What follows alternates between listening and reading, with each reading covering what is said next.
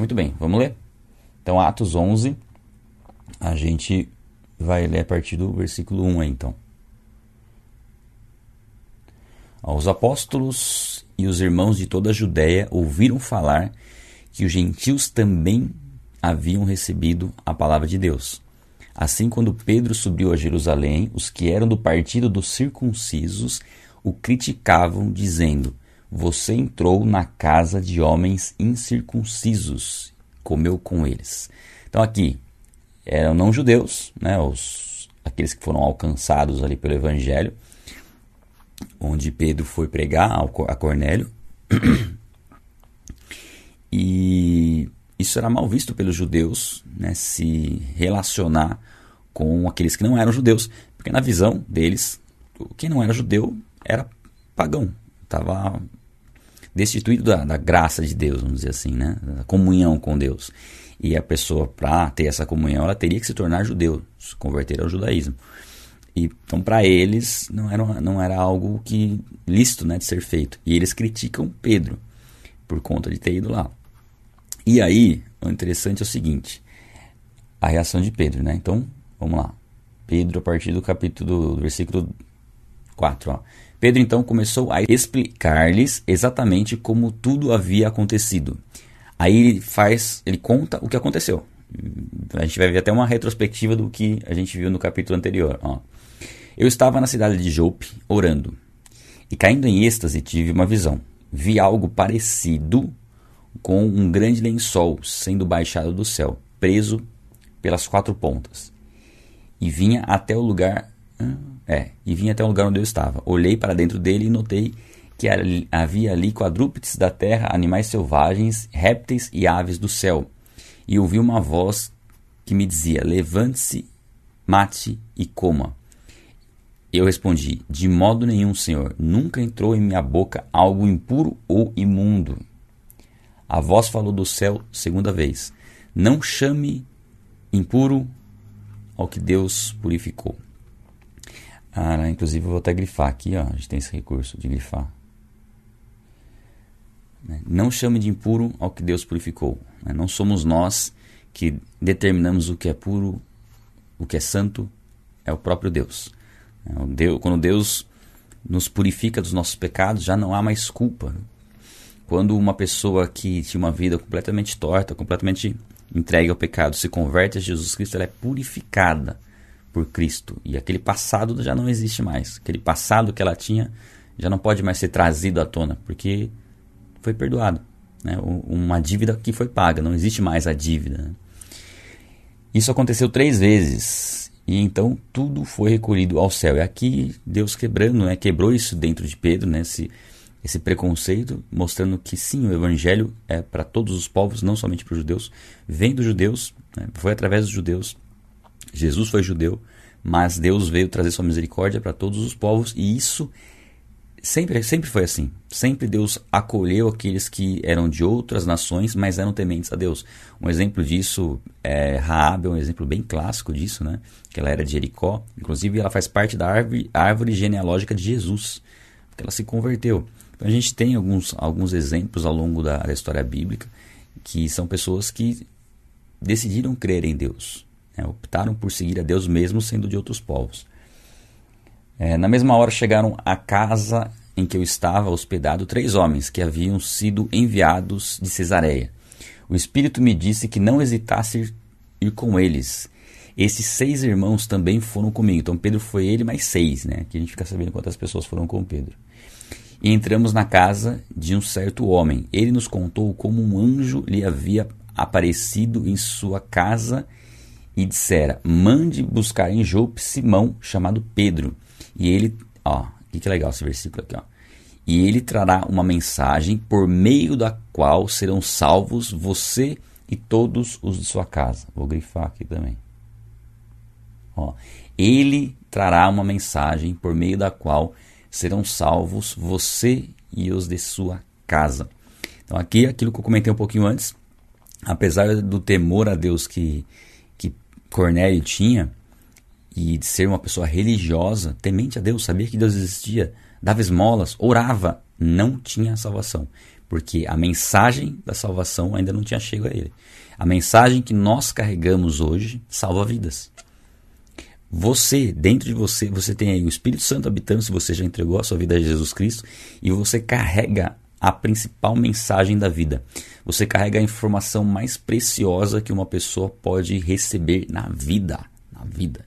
Você já parou para pensar né, o privilégio que, que você tem e o, e o quão precioso é aquilo que você carrega? Primeiro, você carrega o próprio Deus habita aí dentro de você. Mas além disso, você carrega a mensagem que traz salvação. A mensagem precisa ser ouvida, porque a, a fé vem pelo ouvir. Então, a pessoa só vai crer verdadeiramente se ela compreender quem é Jesus Cristo verdadeiramente, e essa é a mensagem que nós carregamos. Ah, aí aqui, ó. Quando comecei a falar, o Espírito desceu sobre eles, sobre eles como sobre nós no princípio. Então me lembrei do que fora dito, do que o Senhor tinha dito. João batizou com água, mas vocês serão batizados com o Espírito Santo.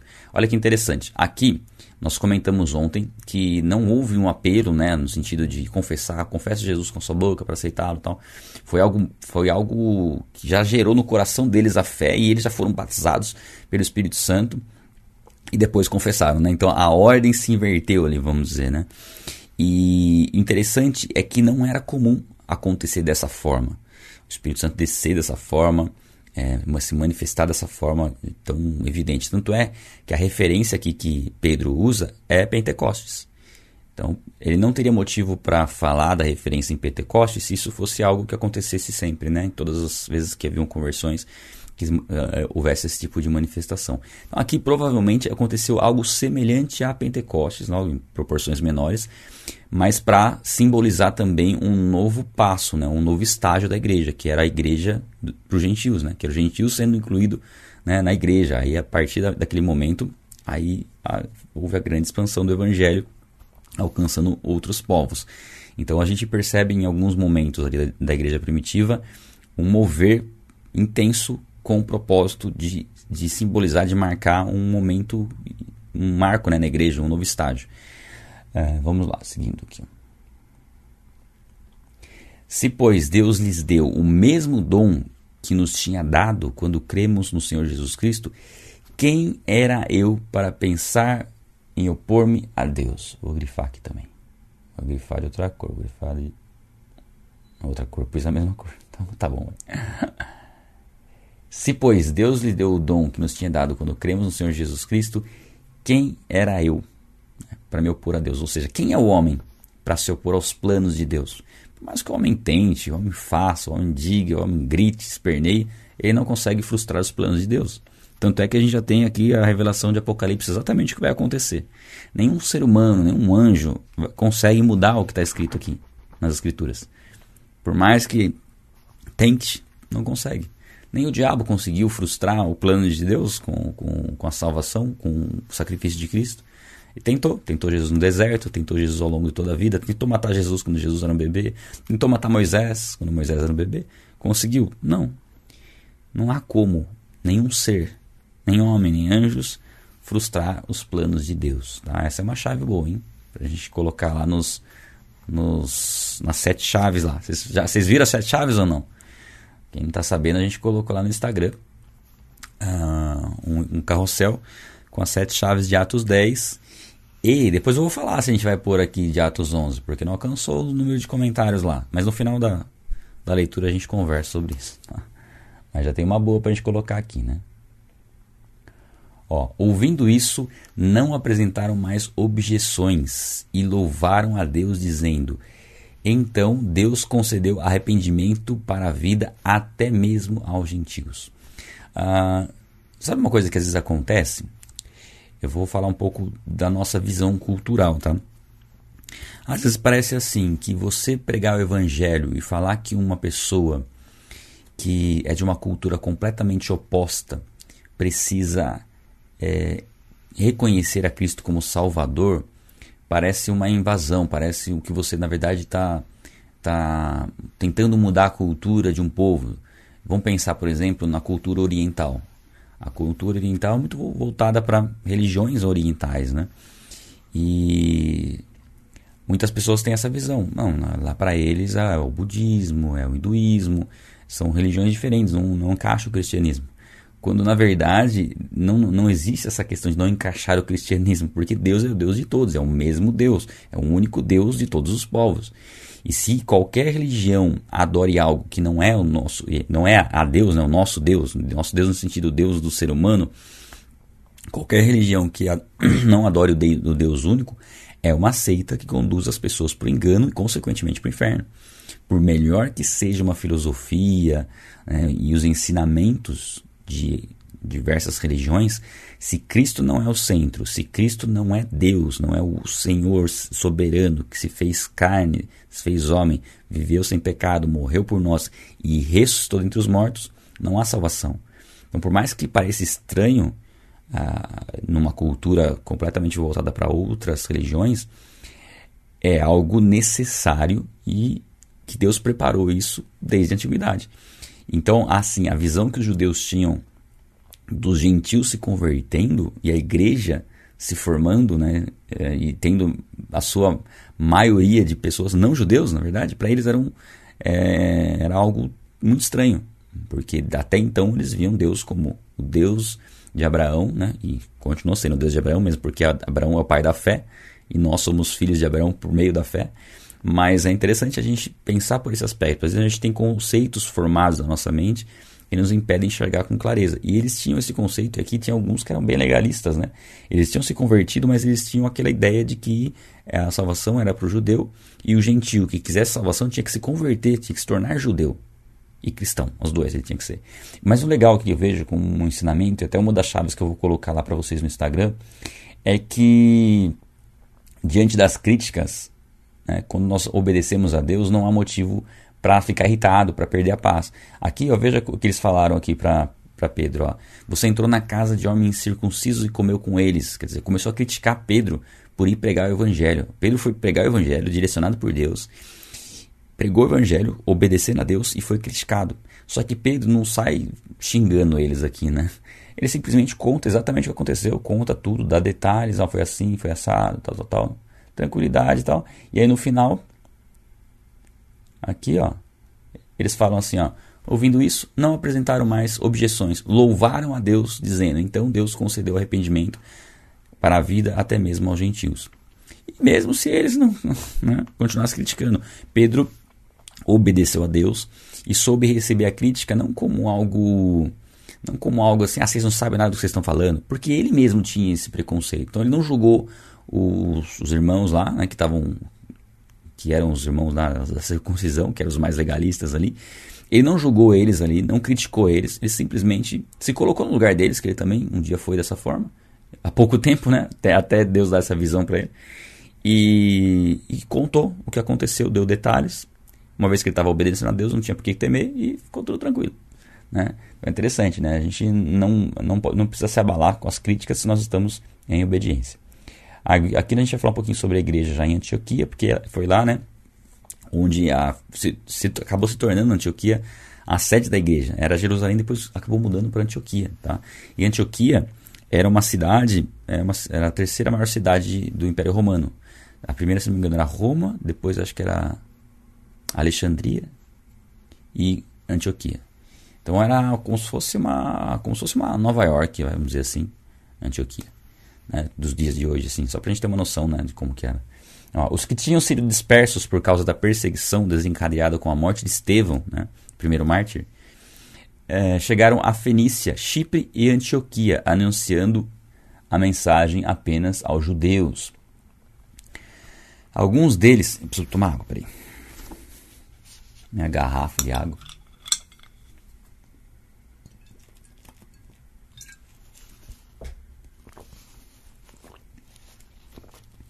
Alguns deles, todavia, cipriotas e sirineus, siri, sireneus, né? foram a Antioquia e começaram a, começaram a falar também aos gregos, contando-lhes as boas novas a respeito de Jesus. E aqui a gente começa a ver já o evangelho se expandindo, já em definitivo, para os gentios. A mão do Senhor estava com eles e muitos creram e se converteram ao Senhor. Então, eles foram lá, pregaram onde normalmente ninguém iria pregar, né? pregaram para os gregos, e Só que, né, a mão de Deus estava sobre eles, era o propósito que Deus tinha para eles, eles foram lá, pregaram e as pessoas se convertiam. Ó, notícias desse fato, aí como começou a ver conversão, aí notícias desse fato chegaram aos ouvidos da igreja em Jerusalém e enviaram Barnabé, ó Barnabé aqui de novo, a Antioquia. Este, ali chegando e vendo a graça de Deus, ficou alegre e os animou a permanecerem fiéis ao Senhor de todo o coração. Ah, interessante, né? Porque Barnabé mostra o caráter dele aqui. Ficou alegre pela, pelo crescimento, pela expansão do reino de Deus, mesmo sem ter participação direta ali naquele momento, né? É, isso nos ensina muito, né? Nós é, nos alegrarmos com pessoas que são usadas por Deus para proclamação do reino, né? para pregação do evangelho. Não deve haver inveja né, no meio cristão, deve haver alegria por saber que o evangelho está sendo pregado e que pessoas estão sendo levantadas para glorificar Deus. De repente, uma pessoa que né, chegou na igreja bem depois de você e Deus começa a usar ela de maneira poderosa, o, que, o sentimento que deve haver no nosso coração é de alegria. A alegria por Deus usar essa pessoa, uma pessoa que você ministrou, assim, ensinou ela, hoje está ganhando vidas, está tá, tá expandindo, levando a palavra. Isso deve trazer alegria ao nosso coração. Uma pessoa que você nunca conheceu, que você nunca ouviu falar, está pregando o evangelho e Deus honrando essa pessoa e ela sendo usada para transformar vidas, isso tem que trazer dentro de nós alegria e não inveja. Não ficar tentando procurar é, problemas no ministérios, em ministérios específicos, é, para tirar a credibilidade desse ministério. Não. É se alegrar e além, e além, se possível, e além, contribui para que isso continue se expandindo. Tá? Se houver, e essa, a, a, dica que eu dou é a seguinte: se houver qualquer sentimento de inveja no nosso coração, se você, se você perceber que de repente uma pessoa ou um ministério está se destacando e, pregando o reino e surgir qualquer sentimento de inveja dentro do seu coração, e isso pode acontecer porque nós somos seres humanos e nós convivemos com a nossa natureza é, e temos que ficar lutando contra ela, então esse tipo de sentimento nós não estamos isentos dele acontecer, mas a melhor forma de lutar contra ele é você não somente buscar se alegrar, mas você fazer algo para que essa pessoa avance ainda mais. Você contribui para que isso cresça ainda mais. Ah, fiquei com inveja ali daquele, daquele ministério que está crescendo ali e, e tá ganhando mais seguidores, ou daquela pessoa que está tá se destacando mais, começou a ficar com um sentimento de inveja, dá um jeito de, de fazer com que essa pessoa se destaque ainda mais. Né? De alguma forma contribua para que essa pessoa cresça ainda mais, para que o nome de Jesus Cristo seja glorificado. E aí, ó, ele ficou tanto alegre que os animou. Ah, e a, a gente já vê esse ponto aqui nele. Ele não só ficou alegre, como ele, ele impulsionou ele animou as pessoas a continuarem, a se desenvolverem. É exatamente isso que eu acabei de falar. Eu não tinha prestado muita atenção aqui, mas é exatamente isso. Não somente se alegrar, mas fazer algo, contribuir para que a pessoa cresça. Tá? Já vou até anotar esse ponto-chave para colocar lá na, no Instagram para vocês depois. Tá? Mas ainda vou falar se eu vou pôr mesmo ou não. Tá? Vamos conversar depois. Vamos dar uma conversa séria no final dessa, dessa live. Aqui. E aqui fala de Barnabé. Ó. Ele era um homem bom cheio do espírito e de fé, e muitas pessoas foram acrescentadas ao Senhor. Aqui é, mostra o caráter de Barnabé. É aquele que vendeu um terreno, é, entregou tudo aos apóstolos, é aquele que deu testemunho de que Paulo era alguém que estava pregando o evangelho, que estava sendo usado por Deus, e aqui mostra ele novamente já sendo usado por Deus e, e mostra o caráter dele, né? De uma pessoa cheia do Espírito Santo e de fé. Ah, então Barnabé foi a Tarso procurar Saulo, olha que interessante. E quando o encontrou, o levou para Antioquia. Assim, durante um ano inteiro, Barnabé e Saulo se reuniram com a igreja e ensinaram a muitos. Então, aqui é interessante pelo seguinte: é... Dor nas costas. Aqui a gente vê que Barnabé, quando viu que os gentios estavam sendo alcançados pelo evangelho, ele foi chamar Paulo, foi chamar Saulo. E por que ele foi chamar Saulo? Provavelmente, no tempo que ele conviveu com Paulo, com Saulo, Paulo, Saulo, Paulo, eles conversaram muito, óbvio, né? E com certeza Paulo falou para ele sobre o chamado e a forma como Jesus apareceu a Paulo e o comissionou para pregar o evangelho aos gentios. E aí ele viu o gentio sendo convertido, lembrou do chamado de Paulo e foi buscar Paulo. E aí eles ficaram, né? Barnabé e Saulo ficaram. Quando eu falo Saulo ou Paulo, gente, é a mesma pessoa, tá? É que a gente está tão acostumado a falar Paulo, né? Não sei se você tem a mesma, mesma dificuldade que eu. Que eu, Saulo parece que é outra pessoa, mas não é. Saulo é Paulo. E eles ficaram um ano, um ano ali em Antioquia, ensinando. Então mostra o quê? Que a conversão sem o discipulado é como um, ó, já vou falar mais uma chave aqui da que eu vou colocar para vocês. É como uma árvore sem raiz, né? Existe árvore sem raiz? Não sei se existe árvore sem raiz, mas se tiver, ela, ela morre, né? Se acontecer alguma coisa com a raiz dela. Então, assim, é necessário fortalecer as bases, que é o discipulado. Ah, você crê em Jesus Cristo como seu Senhor e Salvador, crê que Ele é Deus que se fez carne, viveu sem pecado, morreu por você e restou dentre os mortos? Sim, então você recebe a salvação. Você é salvo a partir desse momento. E só que a partir desse momento você precisa se fortalecer agora para você saber, né, entender o que, o que, o que de fato aconteceu. Ó, o que aconteceu é isso, ó, você precisa buscar isso. Por que, por que, que agora você precisa fazer boas obras? Para ser salvo? Não, não. Mas para cumprir seu propósito de vida, você foi criado para isso. Para ser salvo é só crer mesmo né? crer em Jesus Cristo. Mas como consequência, vem aquilo que nós precisamos fazer, que nem sempre é claro. E o que vai trazer clareza é o discipulado, é o cuidado, é o ensino. É o que Paulo e Barnabé fizeram ali durante um ano. Tá, Ó, em Antioquia, os discípulos foram pela primeira vez chamados de cristãos, né, que é termo de, de, de, de, de, deriva de pertencerá, né? pequenos cristos, é, é, pertencer a Cristo.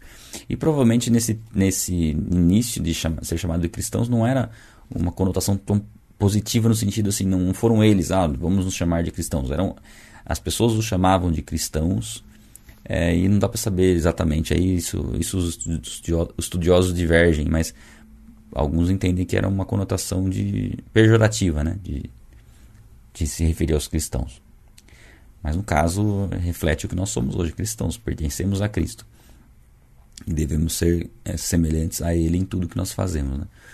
Ah, naqueles dias, alguns profetas desceram de Jerusalém para Antioquia.